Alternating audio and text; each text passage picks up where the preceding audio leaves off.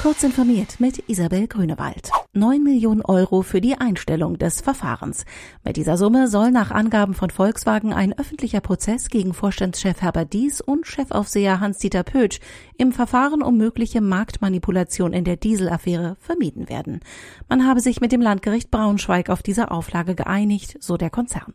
Damit könnte eine der zentralen juristischen Untersuchungen rund um die Entstehung und das Bekanntwerden des Abgasskandals im Herbst 2015 vor dem Ende stehen.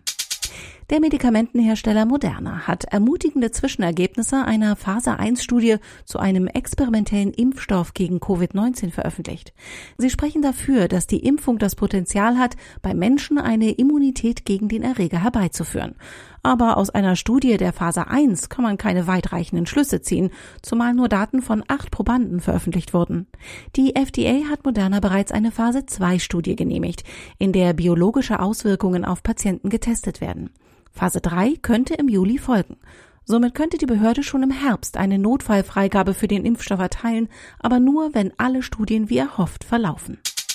Microsoft hat auf seiner Entwicklerkonferenz Build einen neuen Paketmanager für die kommandozeilenbasierte Einrichtung von Entwicklersystemen veröffentlicht.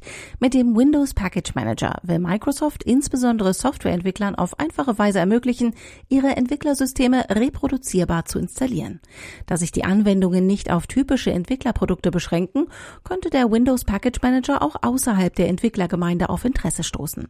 Auch das Windows Terminal ist in Version 1.0 fertig, ebenso die zweite Version Version des Windows-Subsystems für Linux. Facebook weitet seine Geschäfte mit dem neuen Angebot Facebook Shops aus. Ohne die hauseigenen Apps Facebook oder das zugekaufte Instagram verlassen zu müssen, sollen Nutzer in dort erstellten Shops einkaufen können. Damit kann das Unternehmen die User noch mehr in seinem Ökosystem halten und zudem wesentlich mehr Daten zu Kaufverhalten und Interessen erfassen. Die Funktion der Facebook-Shops soll ab sofort sukzessive weltweit freigeschaltet werden. In Deutschland können Shops seit Dienstagabend zusammengestellt werden.